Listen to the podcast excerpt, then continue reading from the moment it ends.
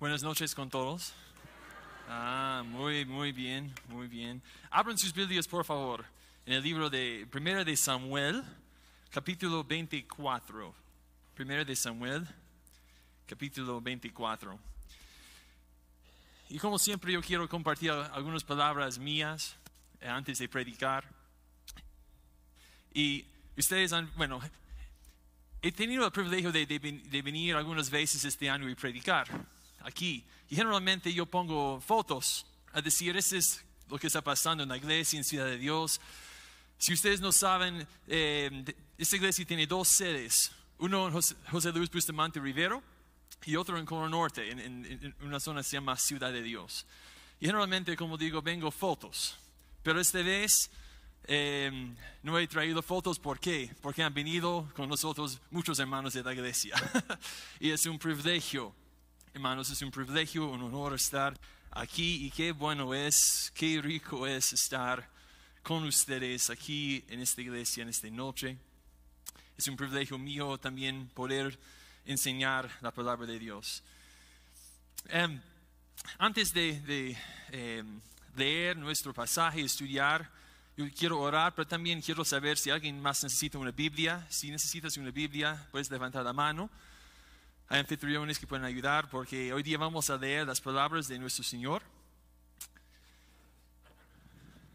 Y como digo, vamos a empezar, empezar el día de hoy en 1 de Samuel 24. Acompáñeme, por favor, en oración antes de, de empezar. Nuestro Dios, Padre Santo, Padre mío, gracias te doy en esta noche. Gracias por ser nuestro Padre. Te alabamos, Señor. Declaramos que tú eres digno.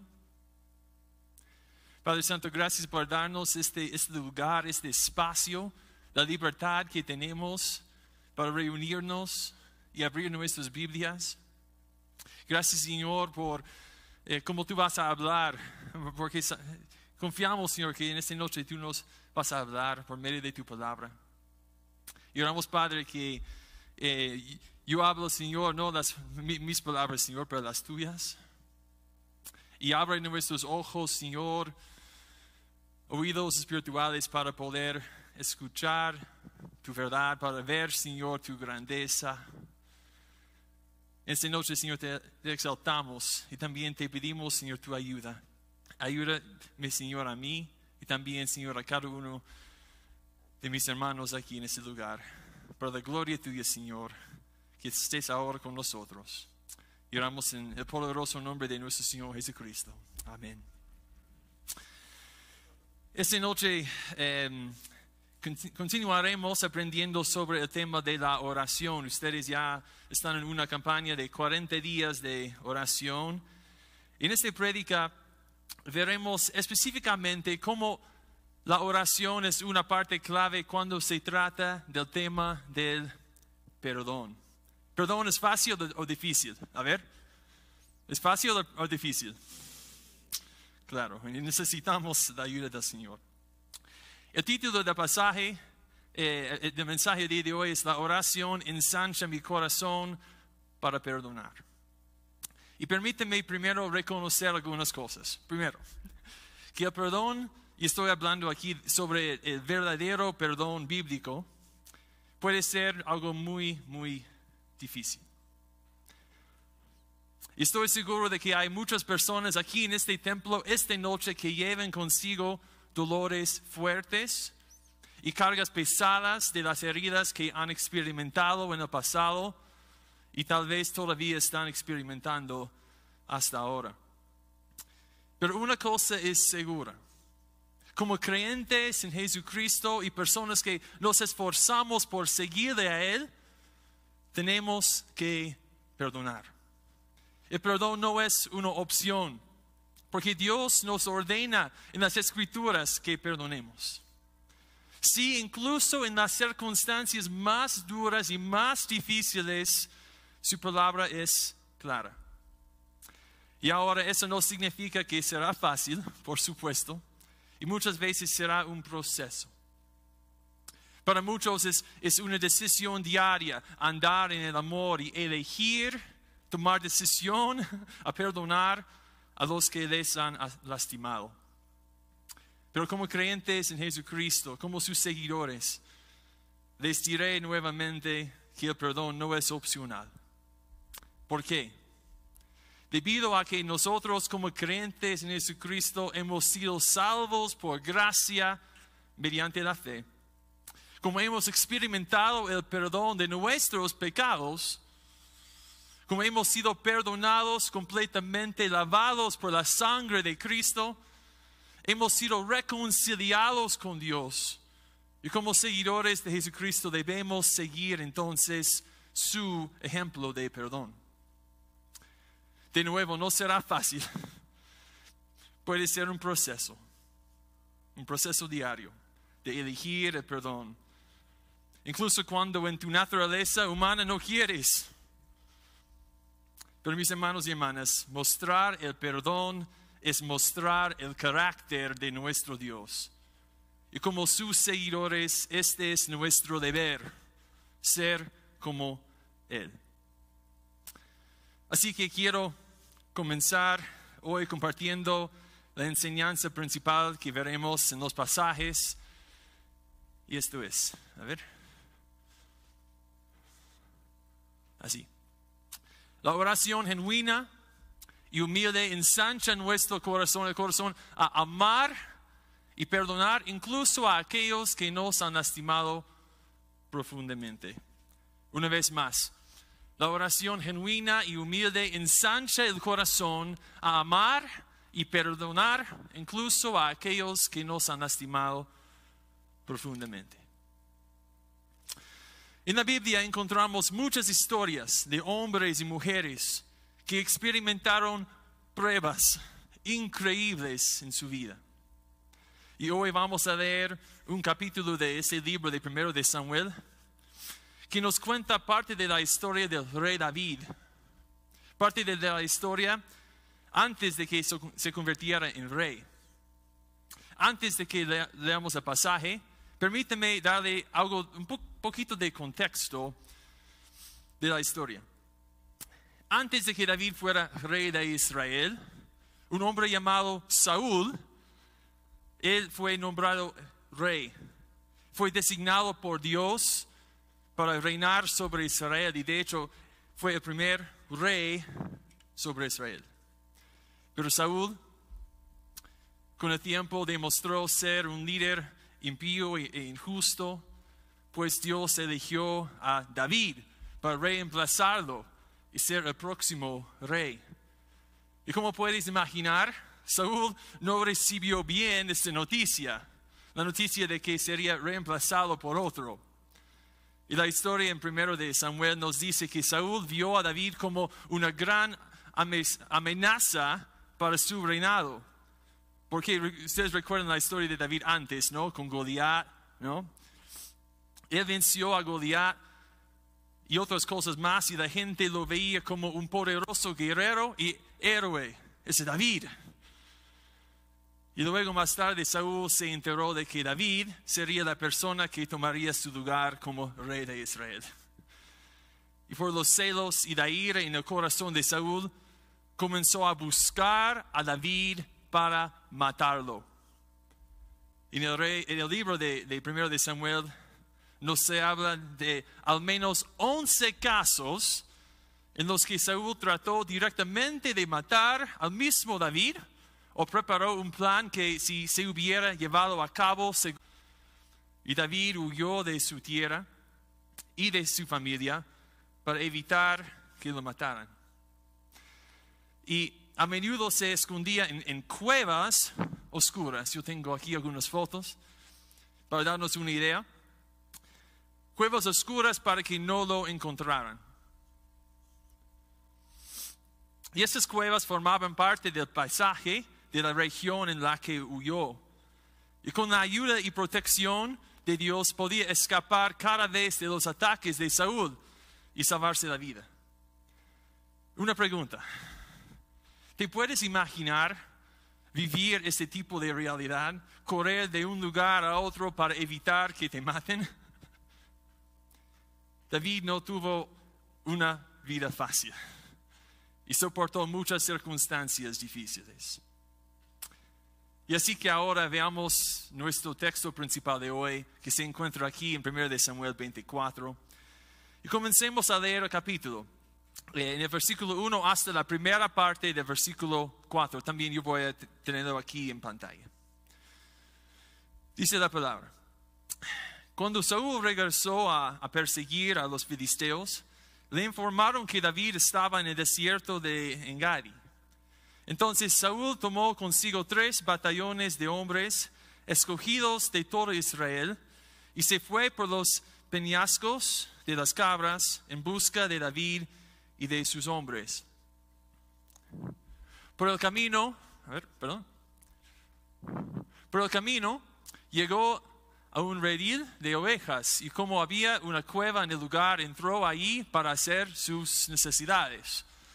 David estaba escondido en el fondo de la cueva con sus hombres y estos le dijeron, en verdad, hoy se cumple la promesa que te hizo el Señor cuando te dijo, yo pondré a tu enemigo en tus manos para que hagas con él lo que mejor te parezca. Hasta ahí.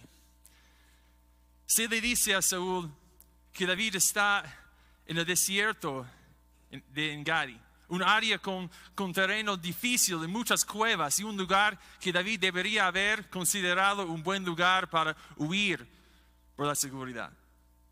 Saúl después de oír la noticia salió a buscarlo, pero no fue solo. Dice que tomó tres batallones, o sea, tres mil personas de, de los soldados elegidos y fue con ellos para encontrar a David. Quería que lo encontraran y lo quería muerto. Mientras buscaban a David, se nos cuenta un detalle un poco extraño y vergonzoso sobre Saúl. Nos dice en el versículo 3 que Saúl entró en una de las cuevas para, dice, hacer sus necesidades. O en otras palabras, entró en una cueva probablemente por privacidad, ya que necesitaba, creo, usar el baño. Ocurrió que, que la cueva en, en la que entró era la misma cueva en la que se escondían David y sus hombres. ¿Cómo es Dios? No? Cuando los hombres de David se dieron cuenta de que el rey Saúl estaba a su alcance en una posición vulnerable, hablaron con David y lo animaron a hacer con él lo que mejor le parezca, que puede interpretarse como ahora David es tu oportunidad de vengarte, o ahora es tu oportunidad para la justicia. Y David tuvo que tomar una decisión. Estaba en este momento al alcance del hombre que buscaba desesperadamente matarlo. Tuvo la oportunidad de tomar represalias. Desquitarse para vengarse de él. Veamos qué decidió hacer David. Y dice en la segunda parte del versículo 4 en adelante. Dice, David se levantó y sin hacer ruido cortó el borde del manto de Saúl. Pero le remordió la conciencia por lo que había hecho y les dijo a sus hombres, que el Señor me libre de hacerle al rey lo que ustedes sugieren. No puedo alzar la mano contra él porque él es ungido del Señor. De este modo David contuvo a sus hombres y no les permitió que atacaran a Saúl pero una vez que éste salió de la cueva para proseguir su camino. En este momento clave, David podría haber sacado fácilmente su espada y haberle quitado la vida a Saúl. Podría haber elegido la venganza y la violencia. Podría haber tomado represalias. Pero no lo hizo. Después de haber cortado el borde de su manto, el texto nos dice que su conciencia le remordió. O dicho de otro modo, su conciencia lo despertó y tomó la decisión en este momento de no hacerle daño a Saúl. Y ordenó a sus hombres que tampoco le hicieran él. David estaba experimentando mucho dolor emocional. El rey le había causado mucha aflicción en su vida. Recuerden que él huyó de su ciudad, estaba lejos de su familia, estaba corriendo por su vida. Él fue el objeto de la ira del rey, injusto y poderoso, que salió con tres mil hombres para encontrarlo y matarlo. Pero aún así, David escogió la paz sobre la violencia y el perdón sobre la venganza. Luego la historia continúa. Y David se le acercó de forma valiente a Saúl y le habló directamente. Vamos a leer eh, empezando aquí en versículo 8. Dice David lo siguió gritando, majestad, majestad.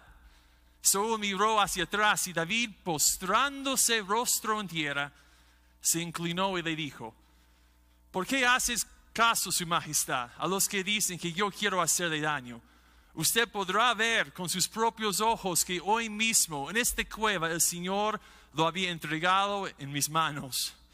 Mis hombres me incitaban a que lo matara, pero yo respeté su vida y dije, no puedo alzar la mano contra el rey, porque es el ungido del Señor. Padre mío, mire usted el borde de su manto que tengo en la mano. Yo corté este pedazo, pero a usted no lo maté reconozca que yo no intento hacerle mal ni traicionarlo. Usted, sin embargo, me persigue para quitarme la vida, aunque yo no le he hecho ningún agravio. Que el Señor juzgue entre nosotros dos y que el Señor me vengue de usted, pero mi mano no se alzará contra usted. Como dice el antiguo refrán, de los malos la maldad, pero eso en mi mano jamás se alzará contra usted. ¿Contra quién ha salido el rey de Israel? ¿A quién persigue? ¿A un perro muerto? ¿A una pulga? Que sea el Señor quien juzgue y dicte la sentencia entre nosotros dos. Que examine mi causa y me defienda y me libre usted.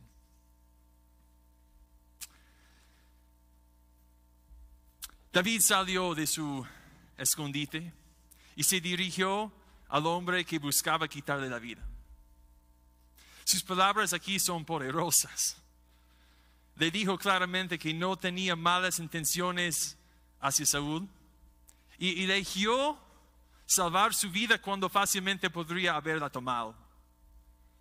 El borde de su manto que cortó fue evidencia de este acto de buena voluntad. Y él dice esas poderosas palabras en el versículo 12.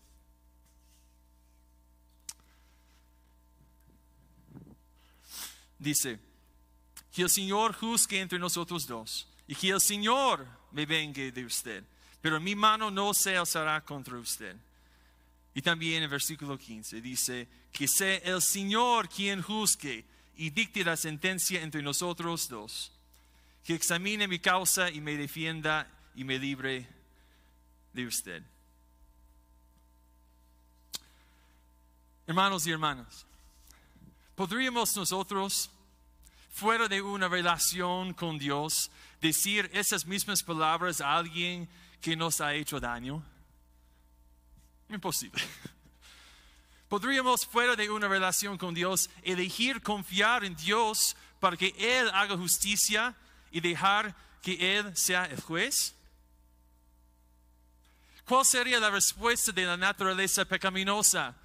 La violencia, la envidia, la rabia, la venganza, la dureza de corazón. Y ciertamente no el perdón. Sin embargo, David no actuó en naturaleza pecaminosa. Actuó como un hombre que conocía y temía a Dios. ¿Cómo fue capaz de hacerlo? ¿Cómo fue capaz de responder de esa manera y no en su naturaleza pecaminosa? Me gustaría que leamos juntos otro pasaje, un salmo, Salmo 142. También pueden abrir sus Biblias ahí.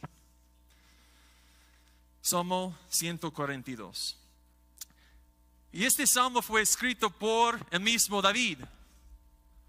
Y en sus Biblias quizás ahí, bueno, antes de, de versículo 1 hay algunas observaciones. ¿Ok? ¿Tienen en sus Biblias algunas observaciones? ¿Ya? Dice, en mi Biblia dice Salmo 142, Masquil de David, el mismo David. Y Masquil es, es un himno o poema escrito por, por David. Y después dice, ¿cuándo estaba dónde? En la cueva. Y después, ¿qué dice? Oración. Esas observaciones son importantes, ¿no? Nos da mucho contexto.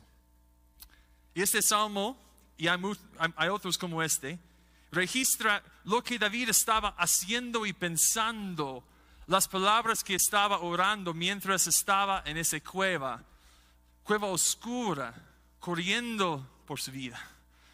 Entonces leámoslo y hagamos algunas observaciones sobre el carácter de David. El Salmo dice, a voz en cuello al Señor le pido ayuda, a voz en cuello al Señor le pido compasión. Ante Él expongo mis quejas, ante Él expreso mis angustias. Cuando ya no me queda aliento, tú me muestras el camino. Por la senda que transito, algunos me han tendido una trampa. Mira a mi derecha y ve, nadie me tiende la mano. No tengo dónde refugiarme. Por mí nadie se preocupa. A ti, Señor, te pido ayuda. A ti te digo, tú eres mi refugio, mi porción en la tierra de los vivientes. Atiende a mi clamor porque me siento muy débil. Líbrame de, sus, de mis perseguidores porque son más fuertes que yo. Sácame de la presión para que alabe yo tu nombre. Los justos se reunirán en torno mío por la bondad que me has mostrado. Algunos puntos que me gustaría resaltar aquí.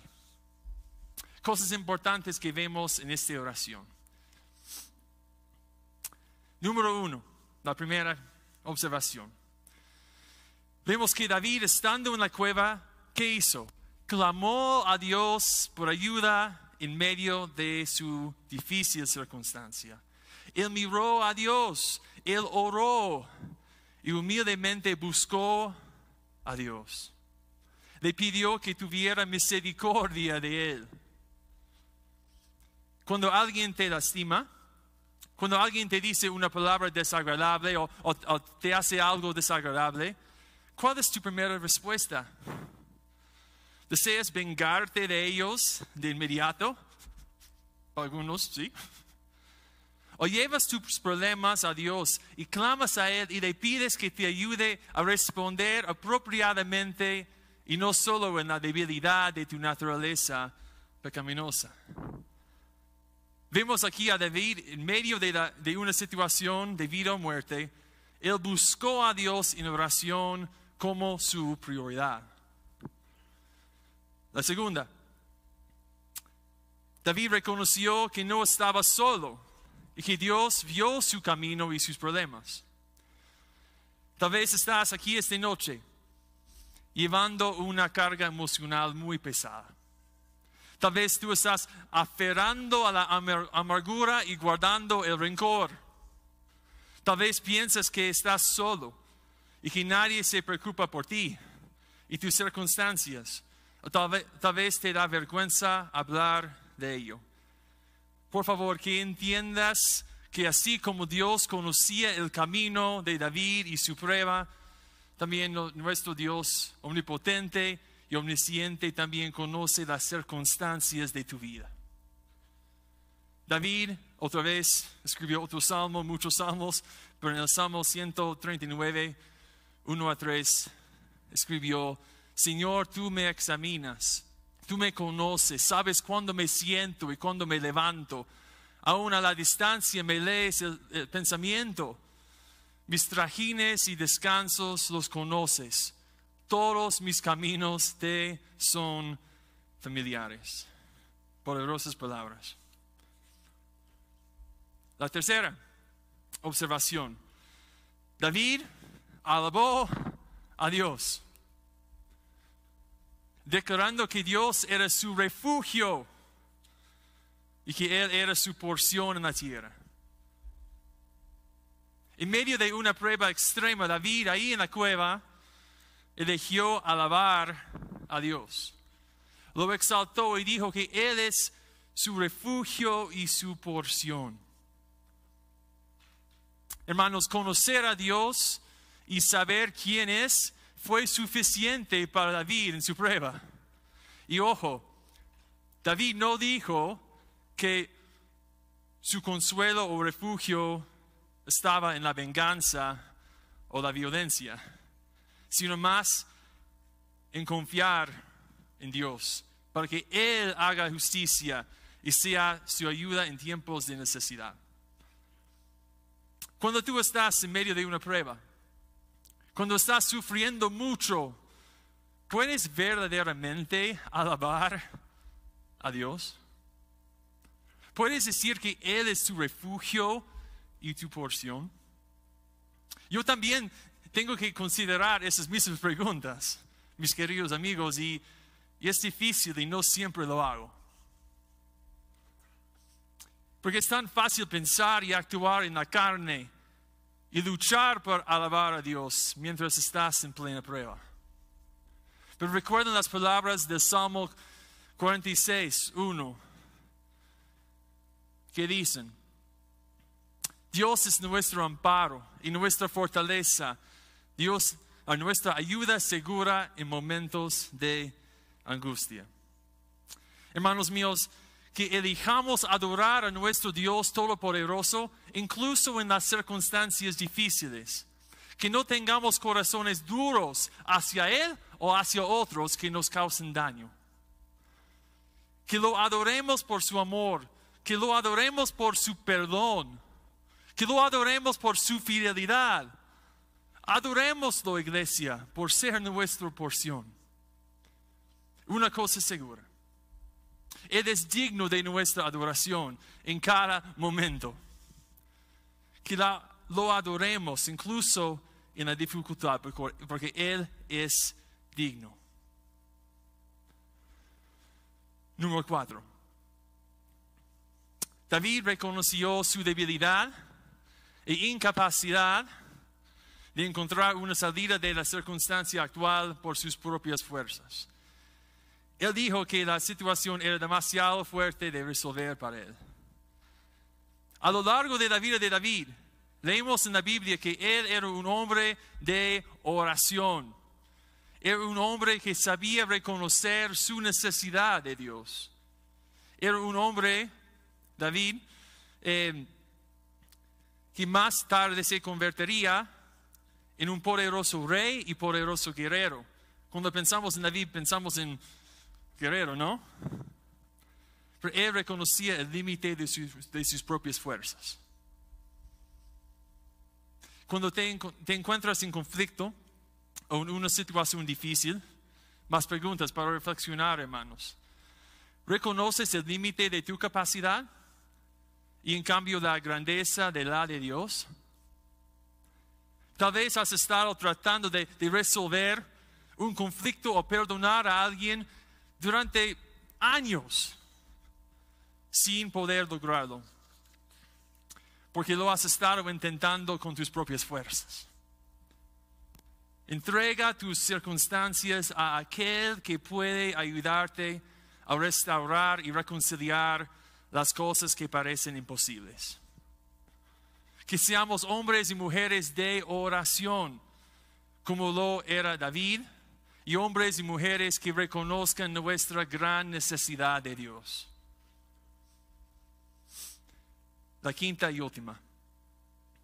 David le pidió a Dios que lo sacara o lo liberara de la prisión en la que se encontraba actualmente.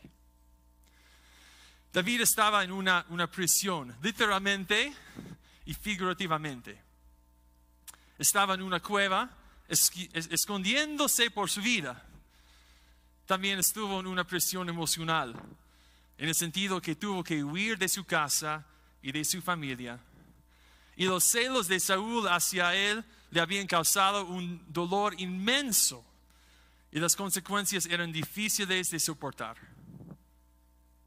Le pidió a Dios que lo liberara de la presión en la que estaba.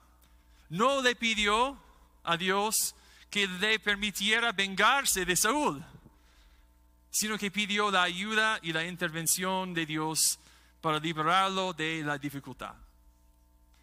Y tal vez las circunstancias a las que te enfrentas te hacen sentir como si estuvieras en una prisión. Tal vez el dolor que guardas en tu corazón hacia alguien te ha mantenido en una presión emocional. Dios quiere que perdones, quiere que seas libre. Eso no significa que tengas que volver a la misma situación que dejaste o, vivir como si no pasara nada, ¿no? Pero puedes pedirle a Dios que te ayude a perdonar y pedirle que te libere. Pídele a Él que Él sea el juez y pídele que te ayude a dejar de lado tu deseo de ser el juez. Si te sientes cautivado esta noche, habla con el Señor, acude a Él en oración y clama a Él y sé libre. Este salmo es un gran ejemplo de un hombre humilde que confió en el Señor.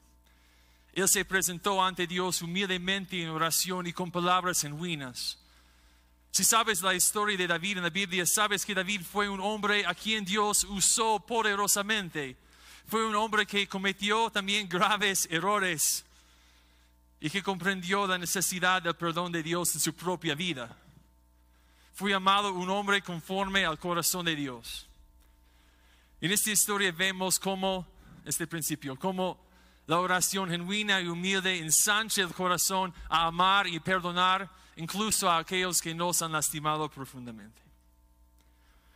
Y la historia de Saúl David es ciertamente una hermosa historia de perdón, de cómo un hombre buscó perdonar y no vengarse, de cómo un hombre confió en Dios y le encomendó a él la justicia. Una hermosa historia de un hombre que perdonó la vida de su enemigo, eligiendo amarlo. Sin embargo, hermanos, sin embargo, sabemos que la historia más hermosa del perdón se encuentra en lo que Jesús ha hecho por los pecadores. Él nos amó cuando éramos sus enemigos, a causa de nuestro pecado y naturaleza pecaminosa. Nos amó tanto que fue obediente al Padre y vino a esa tierra en forma humana para ser nuestro Salvador. Él fue a la cruz para pagar la pena por nuestros pecados que nunca podríamos haber pagado. Y al tercer día se resucitó. La Biblia nos dice que por el sacrificio de Jesús, aquellos que confían en Él como su Señor y Salvador son hechos nuevas criaturas. Han pasado de la muerte a la vida. En Efesios 4:32, el apóstol Pablo escribe esas palabras a los creyentes en la ciudad de Éfeso. Él dice, más bien sean bondadosos y compasivos unos con otros y perdónense mutuamente así como Dios los perdonó a ustedes en Cristo. Pablo está dando instrucciones a un grupo de creyentes que han sido salvados, redimidos y perdonados por nuestro Señor Jesucristo. Y los exhorta como nuevas criaturas en Cristo a quitarse el ropaje de la vieja naturaleza pecaminosa y revestirse en el ropaje de la nueva naturaleza espiritual que han recibido. Y les ruega que sean amables unos con otros, que se muestren compasión y que se perdonen unos a otros. Y le dice que su perdón debe ser como Dios los perdonó en Cristo. Entonces, mis hermanos y hermanas, como hemos experimentado el gran perdón de nuestros pecados a través del gran amor de nuestro Dios por nosotros, obedezcamos, hermanos, esas palabras en las escrituras para perdonar a los demás. Que seamos seguidores de Cristo, que le obedecen y se esfuerzan por ser como Él. El pastor Brad Dearness lo dijo así, perdonar se trata de dejar que el carácter de Dios se derrame de ti en el mundo en el que vives. Y no siempre será fácil. De hecho, a veces puede parecer imposible perdonar. Sin embargo, como creyentes estamos llamados a hacerlo y al hacerlo reflejamos el gran amor de nuestro gran Dios. No tenemos la capacidad dentro de nosotros mismos para hacerlo, ni David ni nosotros. Pero alabado sea Dios, nos, se nos ha, ha dado el Espíritu Santo que mora en cada creyente y está en su poder que podemos dejar ir el dolor, que podemos perdonar a los demás y que podemos confiar plenamente en Dios para que cuide de nosotros. Para terminar, hermanos, tengo algunas preguntas para reflexionar. ¿Buscas a Dios en tus circunstancias difíciles? ¿Es la primera cosa que haces? ¿Es Él tu refugio, tu porción en la tierra? ¿Estás dispuesto a confiarle tu dolor y tu tristeza? ¿Necesitas confesarle un corazón que no perdona? Búscalo, clama a Él, confía en Él y anda en obediencia a Él en fe. Porque como hemos, como hemos visto, la oración genuina y humilde ensancha el corazón a amar y perdonar incluso a aquellos que nos han lastimado profundamente. Hermanos, vamos a eh, orar en grupos, pero permítanme eh, terminar la prédica y después vamos a poder también orar en grupos, ¿ok? Acompáñenme, por favor. Dios, gracias por tu perdón. Gracias por tu amor. Gracias por tu ejemplo Gracias por amarnos, Señor, cuando aún éramos pecadores. Tu palabra dice que Cristo murió por nosotros. Sabemos, Señor, que el perdón es muy difícil, que no podemos hacerlo, Señor, con nuestras propias fuerzas y te necesitamos, Señor. Pero quiero, Padre, orar y pedirte, Señor, esta noche. Que todos están en este lugar, Señor, pueden ser libres. Y si están todavía guardando rencor, Padre, que en esta noche pueden clamarte a ti. Gracias por tu ayuda, gracias por ser nuestro refugio y nuestra porción. Gracias, Señor, por la enseñanza en esta noche de tu palabra. En el nombre de Jesús. Amén. Hermanos, vamos a orar. Eh, para algunos, si son nuevos en la campaña, ustedes han estado orando después de los temas, ¿no? Entonces quiero que ustedes oren grupos de dos y voy a poner aquí dos, dos motivos de oración. Y van a tener 10 minutos para orar en grupos de dos. Puede ser la persona que está a tu lado, pero también puede ser, si quieres orar con otra persona, eh, que sean libres a pasar, ¿ya?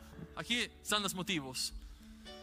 Primero, que Dios nos haga personas de oración, que no guarden rencor, sino que perdonen como nosotros hemos sido perdonados conforme al tema día de hoy. Y número dos, algo también muy importante, queremos por las elecciones regionales y municipales el día de mañana para elegir con responsabilidad. Que Dios os bendiga, hermanos. Ahora vamos a eh, tener 10 minutos para orar en grupos de dos.